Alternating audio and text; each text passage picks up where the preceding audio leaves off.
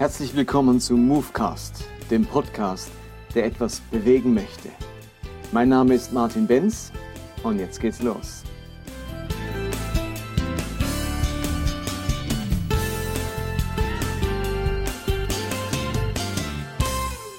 Willkommen zu Movecast 34. Bevor ich losstarte, zwei Buchempfehlungen von mir. In den Ferien, den letzten Wochen, habe ich einige Bücher gelesen und zwei möchte ich euch empfehlen. Bücher, die sicher umstritten sind, aber das seid ihr ja gewohnt, dass ich euch äh, Tipps bringe oder Gedanken, die eben nicht so stromlinienförmig sind, denn auch diese beiden Bücher sind es nicht. Das eine Buch ist ein Buch über Hermeneutik, über Bibelverständnis. Und es hat niemand Geringeres oder anderes geschrieben als der äh, amerikanische Ex-Pastor Rob Bell. Wabell hat schon vor einigen Jahren eine, einen Blog ähm, veröffentlicht mit über 70 Blogartikeln, alle zum Thema ähm, What is the Bible? Ähm, also wie müssen wir die Bibel verstehen? Und auf Drängen vieler seiner Fans und so hat er nun diesen Blog in ein Buch zusammengestellt mit dem gleichnamigen Titel What is the Bible? Und er beschreibt sein Bibelverständnis in diesem Buch seine Hermeneutik, wie wir die Bibel verstehen müssen. Mir ist in dem Buch entgegengekommen eine ganz, ganz große Liebe zur Bibel. Er findet das ein ungeheuer spannendes, inspirierendes Buch, das uns unglaublich viel zu sagen hat für unser Leben und unser Sterben und gleichzeitig wendet er sich klar gegen biblizistische, fundamentalistische Bibelauslegung und beschreibt einen anderen Weg, die Bibel total ernst zu nehmen, ihre Geschichten ernst zu nehmen, ihren historischen Hintergrund und Kontext ernst zu nehmen und doch nicht bei den typischen biblizistischen Ergebnissen zu landen. Ein Buch gibt es bisher nur auf Englisch, leicht zu lesen. Er bringt viele Beispiele auch, wo er Schriftstellen auslegt, auf, mit Hilfe vom jüdischen Hintergrund und mir hat es viel Freude gemacht, das Buch zu lesen und ich kann es wirklich empfehlen. Das zweite Buch stammt von Brian Zahnt. Brian Zahnt ist auch Pastor in USA und er hat ein spannendes Buch geschrieben, das lautet Sinners in the Hands of a Loving God. Sünder in den Händen eines liebenden Gottes. Dieser Titel ist eine Anspielung auf einen anderen Predigt, auf einen Predigtitel von einem ganz berühmten amerikanischen Prediger, nämlich Jonathan Edwards, der im 18. Jahrhundert lebte und 19. Jahrhundert äh, und eigentlich Auslöser war für das sogenannte Great Awakening, der, die, die große Erweckung in den USA. Und eine seiner bedeutendsten und berühmtesten Predigten lautete Sünder in den Händen eines zornigen Gottes, wo er ganz krass die Höllenstrafen beschreibt und wie schrecklich es ist, in die Hände Gottes zu geraten als Sünder. Und Brian Zahn war viele Jahre sehr begeistert von dieser Botschaft, hat sich sogar ein kleines Exzerpt gemacht aus dieser Predigt von Jonathan Edwards, um sie jederzeit zur Hand zu haben und Menschen ähnlich mit der Hölle drohen zu können. Und im Laufe der letzten 20, 30 Jahre hat er einen großen Wandel mitgemacht, sodass er jetzt bei der Erkenntnis gelandet ist, Sünder in den Händen eines liebenden Gottes und er malt ein ganz anderes Gottesbild, zeichnet das Gottesbild ganz stark von Jesus her, sagt sehr deutlich, Gott ist nie anders, als er sich in Jesus gezeigt hat. Auch er hat ein Kapitel über Hermeneutik, über sein Bibelverständnis. Ein großartiges Buch hat mir sehr viel Freude gemacht und viele Aha-Momente, das Buch zu lesen. Er geht auch stark auf die Offenbarung ein und stellt die große Frage, war Jesus nur eine Episode Gottes, er ist im Alten scheint er gewalttätig zu sein, dann ist er ganz zahm, in, in, in barmherzig äh, zur Zeit von Jesus und in der Offenbarung ist er dann wieder der ganz zornige, äh, gewalttätige Gott. Ähm, wie müssen wir die Offenbarung verstehen und dieses Alte Testament, ähm, damit wir nicht ein widersprüchliches Gottesbild haben angesichts der Offenbarung Gottes in Jesus. Sehr zu empfehlen, auch nur auf Englisch, Brian Zahn, Sinners in the Hands of a Loving God. In meinem letzten Movecast habe ich davon gesprochen, dass es ganz wichtig ist, zwei Dinge beieinander zu halten, die unter Christen ganz oft getrennt werden. Jesus empfiehlt, wer geistlich gesund bleiben möchte, wer nicht in die Irre gehen möchte, wer wirklich den Glauben richtig verstehen will, der muss zwei Dinge zusammenbringen. Der muss zwei Dinge kennen, tief vertraut sein mit zwei Dingen, nämlich mit der Schrift und mit der Kraft Gottes. Und manchmal tendieren wir dazu, vor allem die Schrift zu betonen und alles andere, Erfahrung mit der Kraft hatten wir für Erfahrungstheologie. Wir bleiben ganz bei der Schrift, äh, ganz in der Theologie und in der Theorie der Rest interessiert uns nicht. Wir haben sogar Angst vor Erfahrungen. Oder auf der anderen Seite, wir tendieren ganz stark zu Gotteserfahrungen, Gotteserlebnissen. Das ist für uns bedeutsam. Die richtige Theologie, was man glauben sollte, ähm, die Bibel zu kennen, äh, verschwindet daneben, ist nicht so wichtig. Hauptsache, ich mache Gotteserfahrung, dann ist doch alles okay. Und Jesus sagt, ihr irrt euch, weil ihr beides nicht kennt. Nicht die Schrift und nicht die Kraft Gottes. Und ich möchte mich heute nochmal dem Thema der Kraft Gottes zuwenden also den Gottes Erfahrungen. Und ich möchte die simple Frage stellen, wie erlebt man eigentlich Gottes Wirken? Wann wirkt eigentlich Gott? Woran erkenne ich, dass Gott handelt? Wenn Gott handelt, wie äußert sich das? Wenn Gott vom Himmel her wirkt, wie wird das sichtbar? Woran erkenne ich das?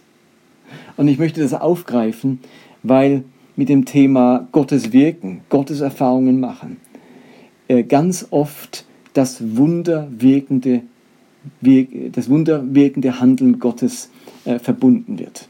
Also wenn wir von Kraft reden, von Gottes Erfahrungen, denken wir ganz schnell an diesen Bereich der Wunder und Zeichen, der Heilungen, der wirklich spektakulären Gotteserfahrungen. Wenn der Kranke aus dem, der Gelähmte aus dem Rollstuhl aufsteht, wenn der Blinde wieder sieht, wenn die Krebskrankheit äh, im Endstadium geheilt wird, da erleben wir Gottes Wirken. Und ich muss sagen, dass ich sehr lang von genau diesem Denken geprägt war. Ich erinnere mich noch, wie ich mal in einem Gottesdienst war und dann jemand nach vorne ging und ein Zeugnis gab, wie er äh, an einem Schuhladen vorbeikam und sich eigentlich schon lang ganz bestimmte Wanderschuhe kaufen wollte. Und jetzt gab es in diesem Laden genau diese Wanderschuhe, total reduziert. Vorher konnte die Person sich das nicht leisten, die zu kaufen. Und und jetzt waren die reduziert und sie läuft gerade in dem Moment dran vorbei. Ähm, und sie war noch da und konnte sich diese Wanderschuhe kaufen. Und ich dachte, also wenn jetzt schon äh, das Sonderangebot im Schuhladen Gottes Wirken ist, also wo kommen wir denn da hin? Oder wir alle denken vielleicht an diese Zeugnisse, ich habe einen Parkplatz gefunden. Und da denke ich als Mann, also in Basel finden jeden Tag äh, 10.000 Leute einen Parkplatz, ähm, weil es mindestens so viele Parkplätze gibt. Da finden es auch nur 5.000, wie auch immer. Also jeden Tag finden Tausende von Menschen einen Parkplatz in dieser Stadt. Was ist denn daran bitte schön Gottes Wirken? Da sagen sie, ich habe ein Wunder erlebt, ich habe einen Parkplatz gefunden. Was also äh, 5.000 andere Leute, die vielleicht nicht mal an Gott glauben und nicht gebetet haben, ja auch finden. Und ich habe mir sehr schwer getan damit, solche, nenne ich es mal, banalen, alltäglichen Dinge als Wirken Gottes äh, zu benennen. Und ich habe gemerkt, wie ich in diesem Denken mich selbst der Wahrnehmung vom Wirken Gottes beraube. Und ich musste mein Denken korrigieren, um Gottes Wirken in seiner ganzen Fülle wahrzunehmen. Denn wenn ich Gottes Wirken ganz stark beschränke auf das Wundersame, auf das Spektakuläre, auf das Übernatürliche, dann passiert es eben ganz schnell, dass man früher oder später den Eindruck hat, Gott kaum am Wirken zu erleben, kaum am Werk zu erleben. Denn wer von uns erlebt denn ähm, häufig ein Wunder? Wir glauben alle daran. Wir glauben, dass Gott das tun kann. Aber wenn wir ganz ehrlich sind, also 99 Prozent der Christen, würde ich mal sagen, äh, erleben ganz selten Wunder. Wer hat denn tatsächlich schon mal miterlebt, dass ein Blinder wieder gesehen hat? Dass einer aus dem Rollstuhl aufgestanden ist, dass ein Krebskranker wirklich im Endstadium dann doch noch geheilt wurde und heute 20 Jahre später immer noch lebt. Das erleben wir eben ganz selten. Und aus dem Grund haben wir ganz schnell den Eindruck, Gott wirkt gar nicht mehr. Der Himmel ist verschlossen, der Boden ist hart, es liegt ein Fluch über dem Land, es ist Krieg in den Himmelswelten, was weiß ich, was für Erklärungen wir wählen, um uns plausibel zu machen, warum wir so wenig mit Gott erleben. An Gott kann es ja nicht liegen, also muss es an uns liegen oder am Teufel liegen oder an den äh, geistlichen Mächten liegen oder an unserer Sünde oder was auch immer. Und ich möchte gerne diesen Horizont etwas erweitern und Gottes Wirken auf drei Bereiche herabbrechen. Ich habe das Ganze einmal auf folgende Formel gebracht. Wir erleben Gottes Wirken in allem, was mich dankbar macht, in allem, was mich heilig macht und in allem, was die Welt nicht schafft. Hinter diesem Merkspruch steckt die Idee, dass wir Gottes Wirken auf drei Ebenen erleben. Nämlich zum einen im Alltäglichen, zum anderen im Schwierigen und zum dritten im Übernatürlichen. In diesen drei Bereichen erleben wir Gottes Wirken. Im Alltäglichen, im Schwierigen und im Übernatürlichen. Und eben nicht nur im Übernatürlichen. Wer nur diese eine Kategorie für das Wirken Gottes hat, der muss sich damit abfinden, dass er immer wieder in Zweifel gerät, warum wirkt Gott so wenig. Und wer Gottes Wirken nur im Wunder sieht, der, ich meine, es ist ja vorprogrammiert, dass das nur selten ist. Das ist ja die Definition eines Wunders, dass es nicht alltäglich ist. Ein Wunder ist eben nicht alltäglich, sonst wäre es eben alltäglich. Aber dass wir etwas Wunder nennen, impliziert ja schon, dass wir das nicht jeden Tag erleben, dass das nicht dauernd zur Verfügung steht, nicht dauernd angetroffen wird, dann wäre es nämlich kein Wunder mehr, sondern alltäglich.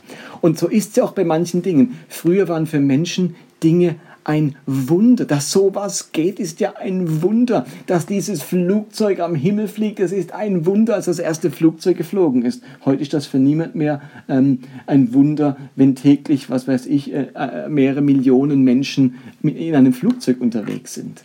Also je alltäglicher, je üblicher die Dinge werden, desto weniger haben sie noch den Charakter eines Wunders. Aber weil die Bibel von Wundern spricht, impliziert sie damit, dass das Dinge sind, die ungewöhnlich sind, die selten sind, die nicht häufig vorkommen. Und wer sich nur darauf konzentriert, der hat am, e Ende eben Gott nur ganz selten erlebt. Und ich möchte heute vor allem noch etwas sagen zu der ersten Kategorie, Gottes Wegen im Alltäglichen zu erleben. Eben im Parkplatz und in den Schuhen im Sondergebot. Ich würde mich davor hüten, diese Dinge ein Wunder zu nennen. Bitte sag nicht, ich habe Wunder erlebt, ich habe einen Parkplatz gefunden oder ich habe ein Wunder erlebt, die Schuhe waren im Sonderangebot. Diese Dinge sind kein Wunder, sondern sie sind etwas, das mich dankbar macht. Und auf diesen Gedanken bin ich vor allem gekommen durch das Vaterunser. Im Vaterunser sagt Jesus nämlich etwas ganz ähm, Besonderes er sagt, wenn wir beten, sollen wir sprechen. Und dann kommt der Satz, unser tägliches Brot gib uns heute und vergib uns unsere Schuld und so weiter. Jesus sagt, wir sollen um das tägliche Brot, das Brot des Alltags beten. Und ist interessant, er nennt es das Brot des Alltags, das alltägliche Brot, unser tägliches Brot. Im Wort täglich steckt ja schon drin, dass das jeden Tag da ist und dass alle Menschen da in Israel Brot hatten und vielleicht auch mal eine Hungersnot erlebt haben, aber es ist das tägliche Brot, etwas Tägliches, etwas Alltägliches. Und trotzdem ähm, sagt er nicht beim Vater unser, also das Brot, das ist ja eine tägliche Sache, das habt ihr sowieso jeden Tag, da müsst ihr nicht drum beten. Nein, wir beten auch um alltägliche Dinge, um unser Brot. Und wenn ich dann Brot auf dem Tisch habe, dann kann ich schon sagen, ja komm, es ist jetzt nicht ein, ein Wunder und auch nicht Gott, sondern das Brot, ähm, der Weizen stammt vom, vom, vom, vom Bauern und der Bauer hat es dem Bäcker, dem Müller gegeben, der hat es gemahlen, da wurde das Mehl und das Mehl kam zum Bäcker und der Bäcker hat dann Brot draus gemacht. Also das ist doch alles ganz natürlich, da ist nichts übernatürlich dran, das kann ich nachvollziehen, es ist alltäglich, habe ich jeden Tag habe ich Brot auf dem Tisch. Und trotzdem integriert Jesus diese Geschichte, das tägliche Brot, in das Vaterunser. Wenn ich also dieses tägliche Brot habe, dann ist es aufgrund des Vaterunsers ein erhörtes Gebet. Dann ist das ein Wirken Gottes. Wenn ich um das tägliche Brot gebe, bete, das doch so alltäglich ist, und es ist dann auf meinem Tisch, dann will Jesus damit sagen, seht auch im täglichen Brot ein Handeln, ein Wirken Gottes. Kein übernatürliches, eben Bauer, Müller, Bäcker. Aber es ist trotzdem Wirken Gottes. Und sobald eine Hungersnot kommt, merken wir ganz schnell, wie das Brot Wirken Gottes ist.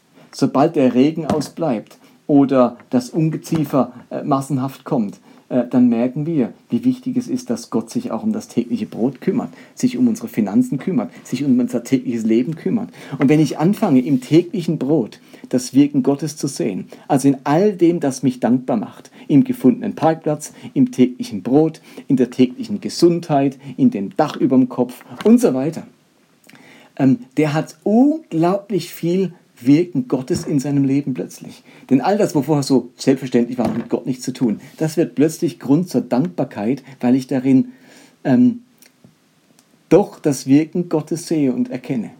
Und auch wenn das Wunder erstmal ausbleibt, das Übernatürliche, habe ich so viele Dinge jeden Tag, die mich eben zutiefst dankbar machen und ich sagen kann, danke Gott, dass du an mir wirkst und handelst. Plötzlich habe ich all das alltäglich integriert in meine Gotteserfahrungen. Und ich weiß, manche werden sagen, ja komm, ich, will aber die Wunder erleben. Ja, dazu kommen wir noch sozusagen. Aber erst einmal das Alltägliche zu integrieren, macht schon einen riesen Unterschied. Plötzlich geht ein riesen, eine riesen ähm, Schublade auf mit Wirken Gottes, ähm, dass ich plötzlich so sozusagen definiere in meinem Leben und vorher einfach nur selbstverständlich war oder normal, das ist ja auch jeder Nicht-Christ ähm, erlebt das ja. Nicht umsonst sagt Jesus ähm, im Matthäus-Evangelium, in der Bergpredigt, dass Gott auch barmherzig ist und regnen lässt über Undankbare und Böse. Also bloß weil ein Undankbarer, ein Böser, ein Nichtchrist, einer, der nie betet, etwas Positives erlebt, Brot auf dem Tisch hat, einen Parkplatz findet, heißt es nicht, dass dahinter nicht Gottes Wirken steckt. Sicher nicht das unmittelbare, übernatürliche, direkte Eingreifen Gottes, aber doch das indirekte Wirken Gottes das Timing Gottes, die Gunst Gottes, die schöne Fügung Gottes. Und ich möchte diese Dinge in Zukunft hineinnehmen in meinen Glauben und äh, dadurch reich werden an Wirken Gottes in meinem Leben. Was wir unbedingt machen müssen, ist wieder eine neue Dankbarkeit zu entwickeln, weil wir auch hinter den alltäglichen Dingen das Wirken Gottes, nicht das Wunder Gottes, aber das Wirken Gottes erkennen und uns damit als Beschenkte fühlen die so viel Wirken Gottes in ihrem Leben erfahren dürfen. Und ich möchte dir einfach zusprechen, dass du Gottes Wirken in deinem Leben erlebst. Auch wenn Wunder, das Übernatürliche nicht an der Tagesordnung sind in deinem Leben. Auch wenn du dem ein bisschen hinterherjagst und dir wünschst, du würdest das, mehr erleben. Sprich dir bitte das Wirken Gottes in deinem Leben nicht ab. Denn Gott wirkt nicht nur im Übernatürlichen, sondern in allem, was mich dankbar macht, in allem, was mich heilig macht und in allem, was die Welt nicht schafft. Und nächste Woche werde ich genau über diesen zweiten Punkt sprechen. Wie entdecke ich Gottes Wirken im Schwierigen, in den Schwierigkeiten meines Lebens? Denn dort ist es eben auch zu finden.